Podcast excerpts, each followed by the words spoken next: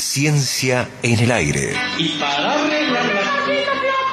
Porque todo cuerpo que se sumerge en un líquido experimenta un empuje de abajo hacia arriba igual al peso del volumen del líquido desalojado. Es el principio de Arquímedes.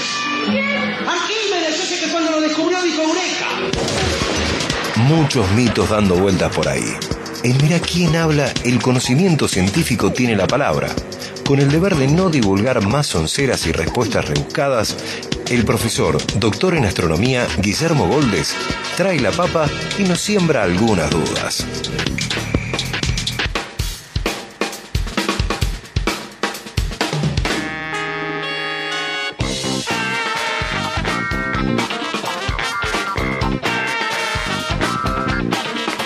Profe, querido, ¿cómo va? Buen día, bienvenido, ¿cómo estás? Muy bien, ¿cómo estás vos? ¿Todo bien? Bien, bien. Bienvenida primavera. Estamos en primavera finalmente. Estamos en primavera, sí, porque pues, hay una control. ¿Cuándo llegó para vos la primavera? ¿Ayer? Como para mí. Bueno. La primavera astronómicamente Sí, empezó ayer, sí, ayer, ayer, a las bien. 4, de la ta- 4 y 20. El chamán Golde dice que la primavera comenzó ayer.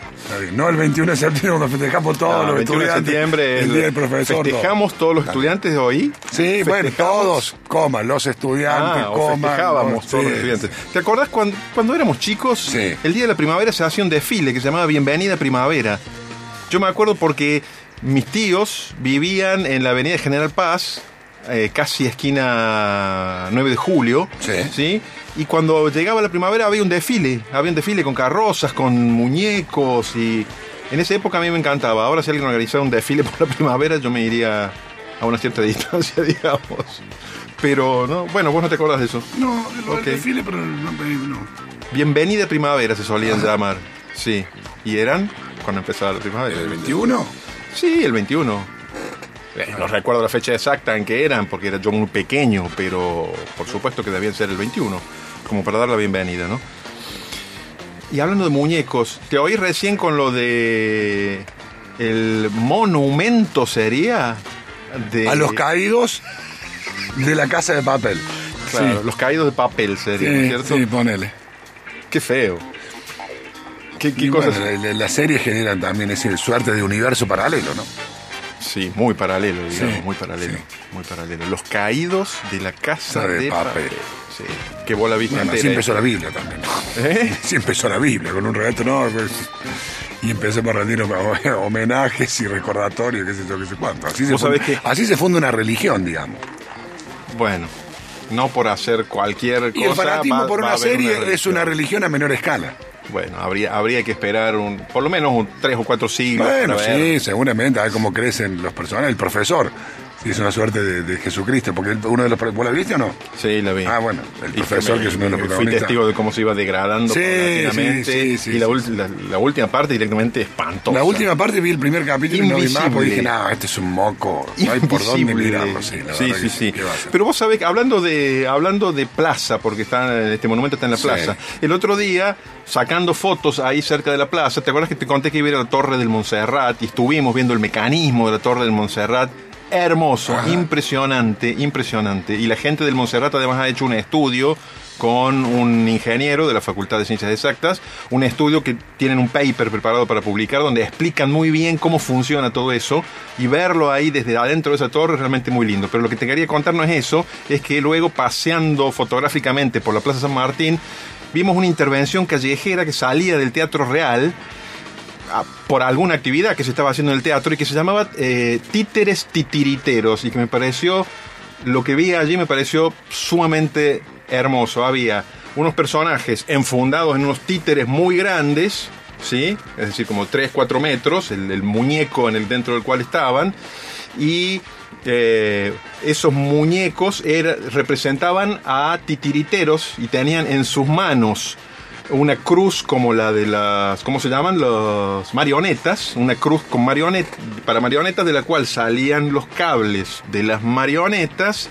y iban a los brazos de una supuesta marioneta, pero que en realidad eran personas que representaban marionetas. No sé si se entiende la idea. Una persona dentro de un enorme títere, ese títere simula ser un titiritero y mueve una marioneta que en realidad es una persona.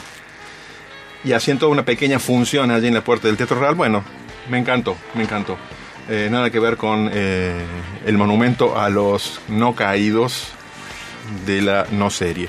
Eh, ¿Viste las imágenes de la erupción volcánica en Canarias? ¿Viste alguna de las imágenes? Sí, vi un poco impresionante, ¿no? Impresionante. Se en algunas casas y como en segundo la casa se demoraba, ¿no? Porque Claro, claro. Y de, y de forma totalmente previsible porque viene como un río de lava sí, que no viene muy rápido, No. pero nadie lo puede desviar, claro, ni frenar, ni, ni parar, ¿no? No es como en las películas, ¿te no se puede surfear con una tabla de amianto.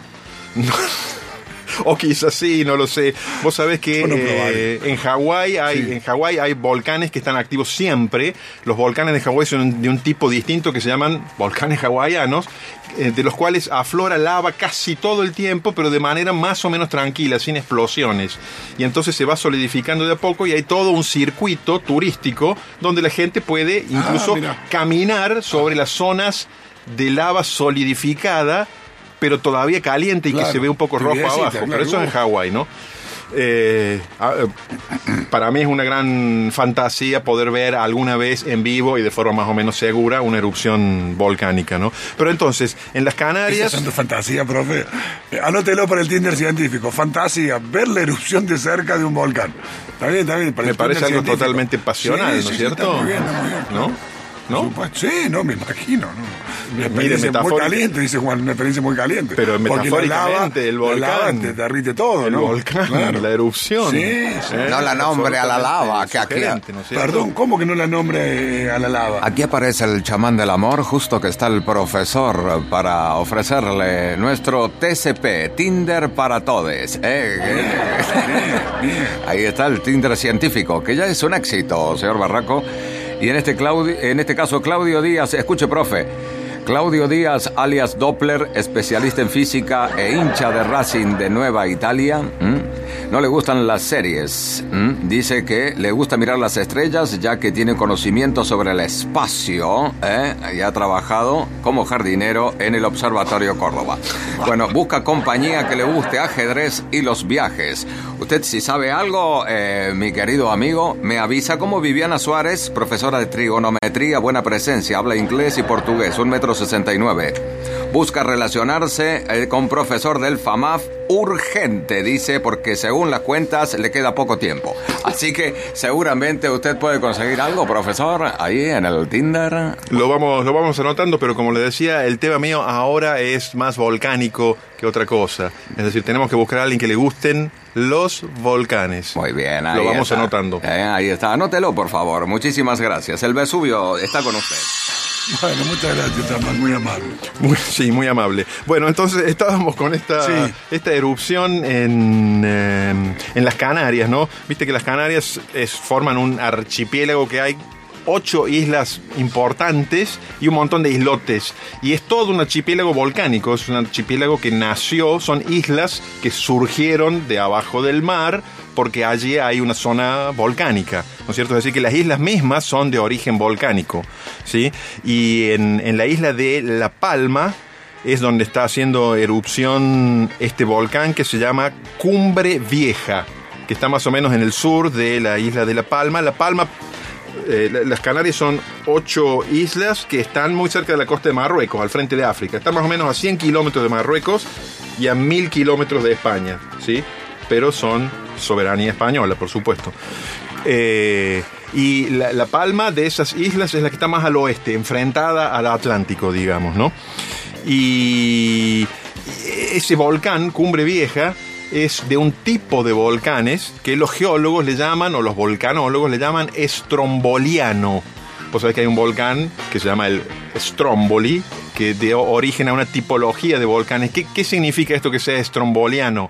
Que a veces tiene erupciones muy explosivas, que rompe todo y larga lava, materiales sólidos, ceniza, etcétera, y entre medio tiene periodos más tranquilos, como el de ahora, donde solo sale lava.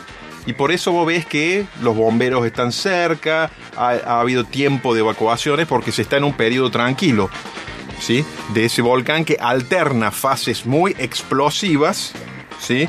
para que tengas una idea de, de cosas más cercanas. Los volcanes de Pocho, acá en las sierras de Córdoba, que hicieron erupción por última vez hace unos 5 millones de años, eran volcanes muy explosivos. Cuando hacían erupción, reventaban todo, hablando mal y pronto. Los volcanes hawaianos están en el otro extremo, fluye la lava de manera más lenta, más controlada, los geólogos le llaman a eso efusivo. Y este volcán de, Canarias es una especie de combinación de esas dos cosas. A veces tiene erupciones explosivas y entre medio la lava fluye más tranquilamente por lo tanto, da tiempo, por ejemplo, para evacuar las casas. Por supuesto, no hay forma de ni de prevenir ni de desviar un flujo de lava como ese. Lo único que uno puede hacer cuando viene es apartarse, ¿no es cierto? Eh, ¿Y cuál va a ser el destino de esa especie de lengua de lava? Ahí está bajando la ladera, en, las, en, las, cercanías de un pueblo, ¿sí? Y el destino final de esa lengua seguramente va a ser el mar. ¿Sí? El mar va a ser lo que va a frenar el descenso de la lava y si eso pasa va a dar lugar a un espectáculo que seguramente va a ser muy documentado porque el encuentro de la corriente de lava de un volcán con el mar es un espectáculo tremendo, pocas veces visto en la naturaleza. Eh, la temperatura de la lava es más o menos de 900 grados, o sea que cuando toca el agua hace hervir toda el agua que está en la, en la zona, se evapora de forma violenta, muy violenta, no hay que estar cerca, ¿no? Pero la temperatura es tan alta que no solo se evapora el agua, sino que las sales que están disueltas en el agua también se evaporan. Entonces no es solo vapor de agua, es vapor de agua con los vapores de los minerales que contiene el agua. Y ahí hay como una especie de lucha titánica entre la lava que hace hervir el agua y a su vez el agua va solidificando la lava porque la enfría, hasta que al final se forma una especie de corteza más fría de lava, ¿sí? que ya no puede avanzar más porque se ha solidificado, y en el interior queda lava caliente que se va a ir enfriando con el tiempo, ¿no? Bueno, si esto sucede va a ser un espectáculo digno de verse, ¿no es cierto? Yo le decía, las Canarias son islas volcánicas y tienen erupciones bastante recurrentes. La última en esta isla, La Palma, fue en el año 1971, es decir, que hay gente viva que recuerda esa, erupción. Pero la última que hubo en el archipiélago de las Canarias fue en 2011, nada más que fue una erupción submarina. ¿Sí? La lava no afloraba de la isla en sí misma, sino que salía bajo el agua, de una forma parecida a como salía la lava cuando se formaron esas, esas islas, ¿no? Y yo te decía, bueno, me parece importante siempre relacionar con algo para nosotros más conocido o más cercano. El territorio donde está Argentina, ¿sí? En el pasado fue una de las zonas volcánicas más activas del mundo, ¿sí? Con una concentración de volcanes prácticamente sin igual en el mundo. Y de eso quedan restos. Y hay, hay, dos lugares, por lo menos en Argentina, donde se pueden ver restos de centenares de volcanes ya no activos. Una es en la Puna, sobre todo en la Puna catamarqueña, zona de Antofagasta de la Sierra y más, y cercanías, que hay alrededor de 300 conos de volcanes eh, que hicieron erupción hace algunos millones de años y hasta hace algunos miles de años. Por ejemplo, el volcán Robledo es el volcán de donde salió lo que hoy es el campo de Piedra Pómez, ahí cerca de Antofagasta de la Sierra. Ese hizo erupción por última vez hace 5.000 años, es decir, geológicamente es muy reciente. Y la otra zona volcánica con una enorme concentración de volcanes en Argentina es lo que se llama la Payunia, en el sur de Mendoza, cerca de Malargüe, la parte que ya es casi patagónica de Mendoza, o es una zona de transición hacia la Patagonia. Y allí hay más de 700 conos volcánicos que se pueden visitar. Están las huellas de las erupciones, las coladas de lava, los conos volcánicos, es muy impresionante.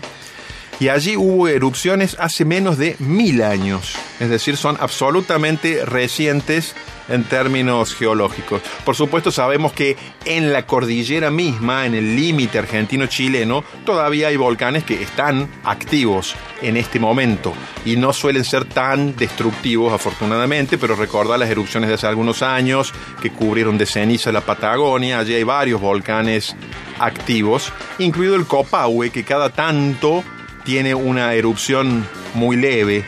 Eh, el Copahue en la, en la provincia de Neuquén, ¿no? Es decir, bueno, eh, los volcanes están por todos lados, relacionados con la cordillera de los Andes, está lleno de volcanes. Muchos de ellos ya no están activos, pero estuvieron activos hace pocos miles de años y otros siguen activos.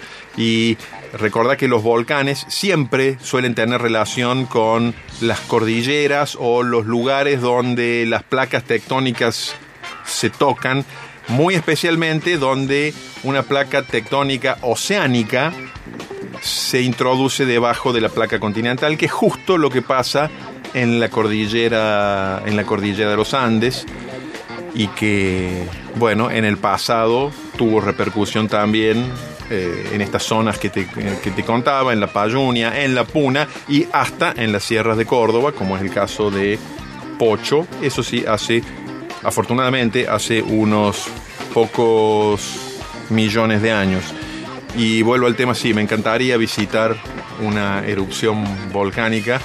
Por ejemplo, como hacían los protagonistas de esta película de Herzog que se llama eh, En el infierno, que es un documental sobre Tremendo, volcanes. lo vi, está en Netflix, que no sé si es algo que lo hayan retirado, está en Netflix, tremendo, tremendo, tremendo, tremendo. Muy bueno, muy recomendable. Así es. Y nos vemos la semana próxima. Profe, gracias, es muy amable. Un abrazo. Mira quién habla.